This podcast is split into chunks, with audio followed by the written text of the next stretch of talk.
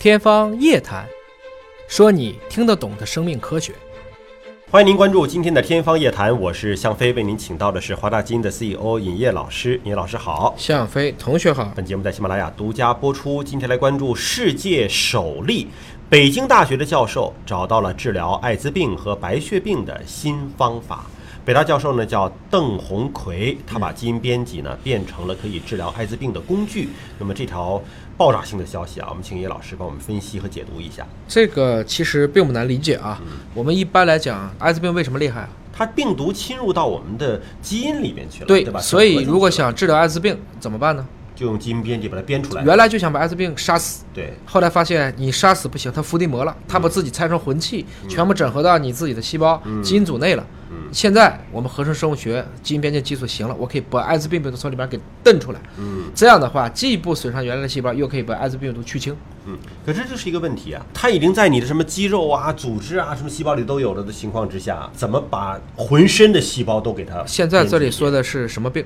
艾滋病，血液啊。艾滋病只整合到人的免疫细胞内，嗯，所以它是同时解决了艾滋病和白血病的新方法。哦，它是刚好是应用到了艾滋病只会侵入到人体的淋巴细胞内，嗯，其他位置的艾滋病直接就用抗病毒药物就干掉了。嗯，我靶向的知道了你住哪个房子，我到那个房子里面，我不影响。房子的既有居民，我就把谁是这个小偷匪徒，把他给拎出来，把他干掉。实际上，这是得益于基因编辑技术的大幅度的进展，以及在临床上的应用。那这篇文章呢，是中国科学家的一个合作啊，北京大学、清华大学生命科学联合中心的邓红奎研究组，以及解放军总医院第五医学中心陈虎研究组，还有首都医科大学附属北京佑安医院吴浩研究组共同合作，在《新英格兰医学杂志》，这是很牛的全球。顶尖的杂志啊，对，发表了题为《利用 CRISPR 基因编辑的成体造血干细胞在患有艾滋病合并急性淋巴细胞白血病患者当中的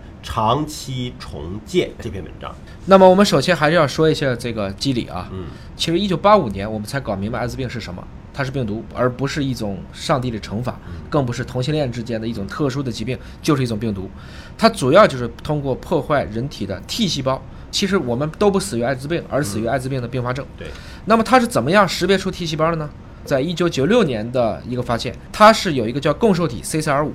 这个 CCR5 呢，当时的邓红奎就这个教授也是 CCR5 的主要发现者之一。嗯，你还记得去年的贺建奎基因编辑事件吗？嗯，他要编的是什么？就是这个 CCR5 德特三十二，想把 CCR5 切掉三十二个碱基，就使得艾滋病就攻不进去了，因为这个门给它关上了。确实，在今天的欧洲白种人当中，还有一部分非洲人，他们天然免疫艾滋病。应该说，任何病毒都不能百分之百的去侵犯人类，要不然所有的共主都死了，记住怎么办呢？是这个意思。所以关键点就是在于，既然我知道了艾滋病病毒表面的这个蛋白能跟一种免疫细胞叫 CD 四一种表面的受体结合，最主要是它需要通过 CCR 五这个门。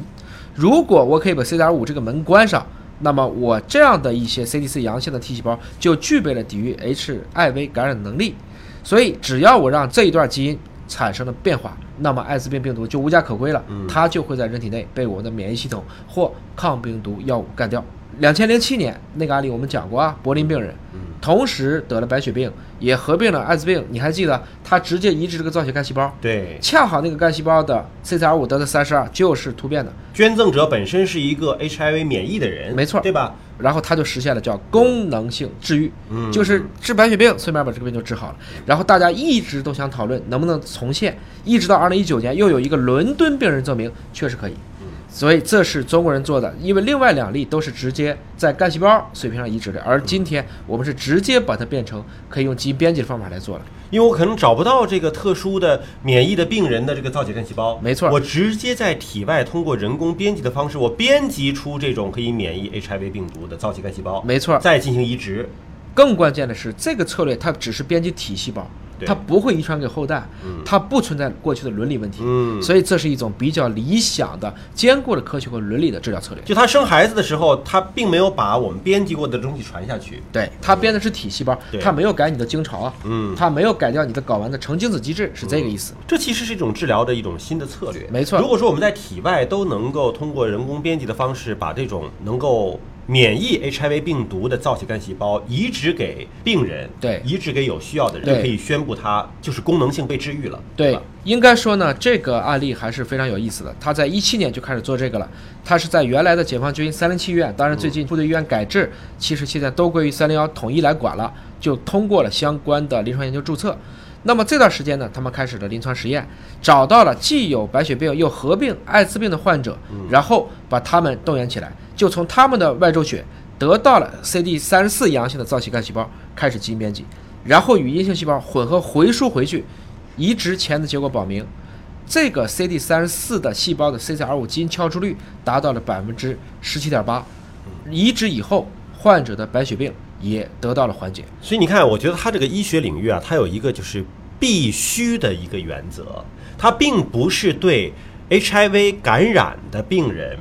而是说同时还有白血病，没错，你做造血干细胞移植是救命的，对，然后我顺便把你这个 HIV 的问题解决了。对。但如果说你仅仅是 HIV 感染，你并没有白血病的话，那其实做造血干细胞移植本身，移植手术也是有风险的。伦理和科学，风险和收益。嗯其实医学是寻找一种有利而最没有绝对，对对，最适解。嗯其实它谈不上优不优的，嗯大概就是在两害相衡的时候，我略取其轻，最适合你的这个一个情况那况。假设你就是呃 HIV 病毒的感染者，现在有很多的这种什么药物，对吧？可以让你不发病啊，或者病毒水平降低啊，你就没有必要去冒那个造血干细胞移植的手术风险了，对对吧？但如果说同时你又是白血病，那这么去权衡的话，你肯定是做造血干细胞移植，这是最好的方式了。没错啊，更重要的是呢，他们经过十九位的临床观察发现啊，这些基因编辑的效果的血细胞的这部分遗传稳定性始终存在，嗯而且目前没有发现